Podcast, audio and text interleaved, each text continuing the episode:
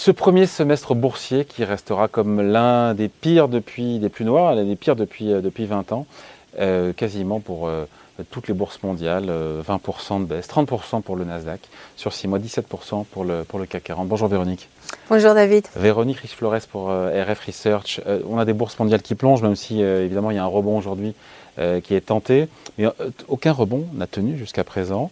Euh, on a des investisseurs qui sont tétanisés par euh, ces craintes de, récession sur fond euh, d'inflation qui est toujours pour l'instant galopante. Est-ce que le bear market, est-ce qu'il n'est pas terminé C'est dire, je sais que c'est dur de répondre à cette question, mais après. Ah, je ne vais pas vous, dire que c'est une question facile, hein, non. mais euh, voilà, je pense qu'on peut avoir une, sorte de parenthèse. Le bear market, j'ai quand même l'impression que c'est une vision un peu plus long terme qui vient du changement profond hein, de l'environnement d'inflation et de taux d'intérêt, de l'arrêt des politiques de liquidité des banques centrales. Donc il faut pas, on ne peut pas se permettre de minimiser l'impact et le changement qui en découle. Il n'en reste pas moins, on le voit euh, ces derniers temps, des anticipations de récession galope, vont très vite.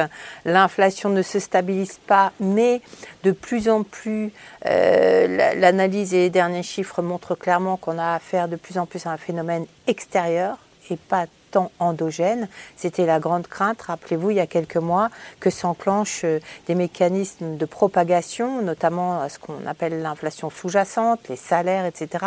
Et euh, les dernières statistiques, que ce soit d'Europe hein, d'ailleurs ou des États-Unis, montrent bien qu'il n'y a pas vraiment d'effet de second tour. Il y en a forcément, et heureusement, parce que mm. sinon, euh, euh, ce serait encore plus douloureux pour, l'économie, exactement. Mais euh, finalement, il n'y a pas de, dynamique de second tour, ce qui fait que les prévisions d'inflation de, commencent à être un petit peu révisées à la baisse. Si vous avez noté, depuis deux semaines, les anticipations des marchés d'inflation sur les marchés, donc les marchés indexés, les obligations indexées à l'inflation, revoient complètement les perspectives à 5, 10 et au-delà, les perspectives de long terme d'inflation parce qu'effectivement, on sent bien que le choc de demande est tel que finalement, il est en train d'étouffer les effets de second tour.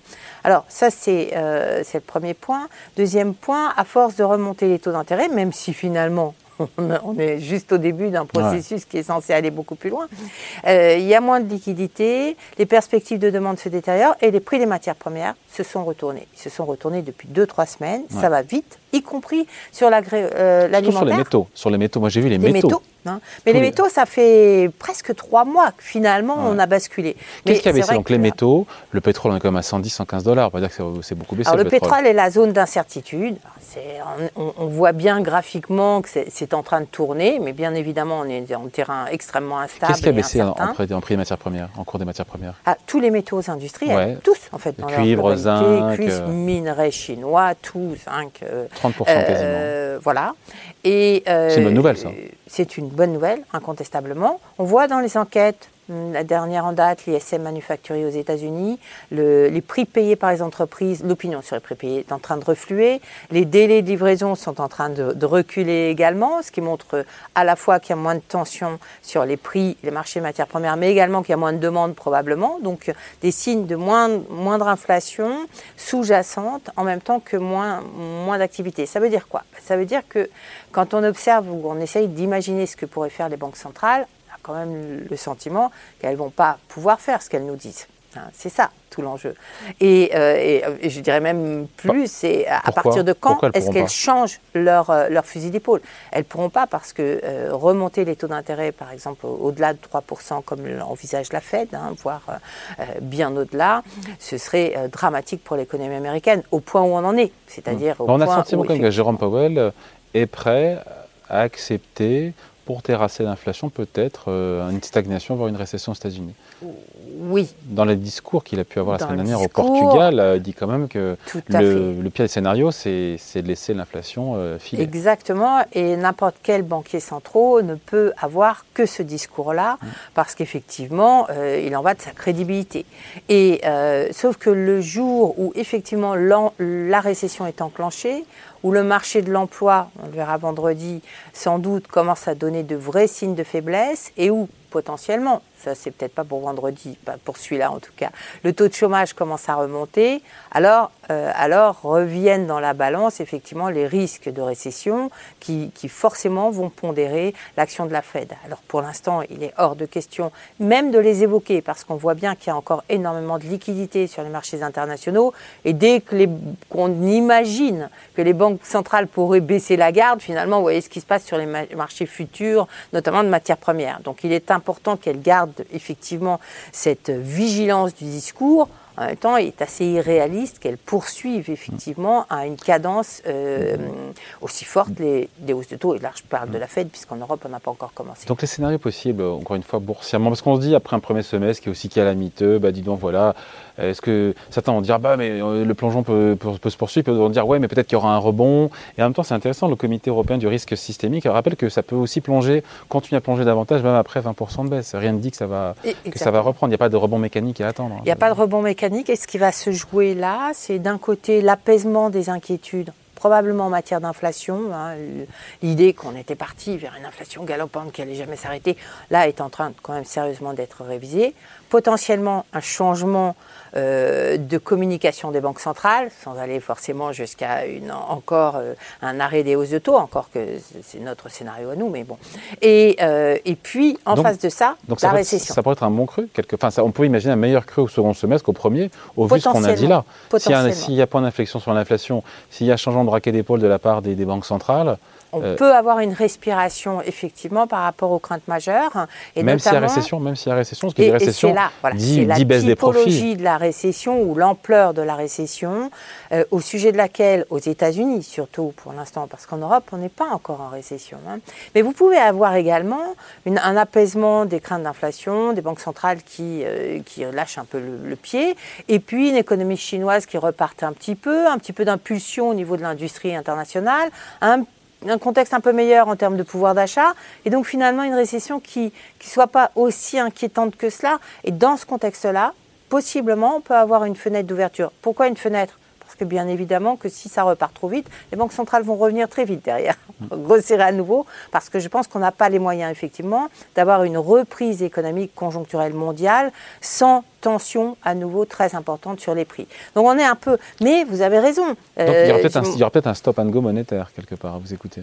Oui, enfin, non, je pense qu'on est plutôt dans l'exercice du fine-tuning, hein, ce fameux ajustement en finesse d'un changement d'environnement monétaire. Il, il faut qu'il se fasse dans la finesse, de manière graduelle, parce qu'effectivement, je pense qu'on a tous à peu près la conviction que le niveau d'équilibre des taux d'intérêt n'est pas, euh, ne correspond pas au niveau actuel. Il sera plus haut. Sauf que pour aller plus haut, compte tenu d'où on vient, il faut prendre du temps. Il faut prendre du temps, il faut également sans doute accepter un peu d'inflation sous-jacente parce que sinon nos économies vont plonger. Et, donc euh, voilà, l'équilibre est très difficile à trouver. Il risque d'être menacé à tout moment par des problématiques géopolitiques, euh, la mm. Russie, les embargos euh, possibles et, et, les ruptures d'approvisionnement. La, question du gaz est une vraie question pour cet hiver, bien évidemment. Mais il y a un chemin qui n'est pas forcément, comme on dit, hein, le, pire n'est jamais certain. Donc il y a, y a cette possibilité. En dehors de cela, gardons quand même en tête l'image de moyen terme, qu'on a affaire à une rupture fondamentale du contexte monétaire. Finalement, depuis le milieu des années 90, on avait de moins en moins d'inflation et de plus en plus de liquidités. Tout ça est en train de disparaître. Et ça, ça a un coût, bien évidemment, sur le prix d'actifs. Mais ce n'est pas forcément un, un coût qui provoque un crack. Ça peut, en fonction d'une combinaison qui pourrait être malvenue à un moment donné. Ou Donc rien ne dit que le second semestre sera du même, du même acabit que le premier, boursièrement? Sur le fond, oui. Sur le fond, oui, mais euh, je pense avec moins d'intensité, moins de, euh, euh, de, baisse et peut-être effectivement des petites ouvertures de récupération. Mais je ne vais pas vous dire qu'à 5009, le CAC est à son niveau d'équilibre compte tenu de cet environnement. Je pense mm. qu'on a probablement dans le tuyau, effectivement, des baisses encore à venir. Euh, je serais plus confortable avec un CAC à 5003, voilà, pour tout mm. vous dire, sans, sans forcément avoir les moyens de prédire qu'on va là. Mais incontestablement, ça me paraît très tôt pour envisager des stratégies stratégie mm. de rentrée, d'achat agressif. Maintenant, euh, il y a des rotations sectorielles qui sont très importantes parce que prenez le thème des, des values hein, qui a été très porteur, euh, notamment avec la hausse des perspectives d'inflation de moyen long terme. Celui-ci va être mis entre parenthèses et probablement que les, les secteurs de croissance vont retirer un peu mieux leur épingle du jeu. Mais tout ceci est dans l'épaisseur du trait. Ça permet certainement pas d'avoir une stratégie offensive d'investissement, mais euh, voilà, de s'en sortir un peu mieux. Dernière question, Véronique. Est-ce que les marchés boursiers, euh, ou pas d'ailleurs, ont intégré, ont anticipé ces, des baisses de profits si justement l'économie mondiale devait tomber euh, en récession? Parce qu'après, évidemment, tout dépend, vous le disiez, du degré de correction de l'activité. Hein. Exactement, et cette récession, euh, on, la sent bien. En même temps, elle n'a rien de classique. Vous me direz, il n'y a pas euh, deux récessions qui se ressemblent et qui sont prêts. Mais euh, il n'y a, a pas eu une accumulation telle, sauf dans les stocks quand même, les stocks des entreprises ces derniers temps, qui, pour dire, voilà, ça va être une récession monstrueuse. En fait, on a un vecteur financier qu'on ne mesure pas bien, qui est le principal risque, mais du point de vue cyclique de l'activité, il n'y a pas non plus de quoi alimenter une récession extraordinaire. En revanche, euh, effectivement, la grande question, c'est jusqu'où la baisse des profits des entreprises. Pour l'instant, ouais. n'ont pas baissé d'ailleurs. Hein. Et parce que ça, ça va effectivement avoir un effet sur l'investissement des entreprises et on peut renouer avec un cycle correctif, avec une correction plus, plus importante. Pour l'instant, je dirais qu'en dehors du risque financier, on pas de raison de redouter une récession extraordinairement puissante. Mais euh, voilà, il y a des, on les connaît, des points de sensibilité. L'immobilier, par exemple, une hausse des taux qui irait un petit peu trop vite, trop haut, et pourrait faire beaucoup plus de mal. Aux États-Unis, pas seulement, mais c'est effectivement le marché ou l'économie ouais. sur laquelle ce, ce, contexte a le plus d'influence. Allez, merci beaucoup. Explication signée Véronique Rich-Flores, économiste présidente du cabinet RF Research. Merci, bel été à vous. Bye.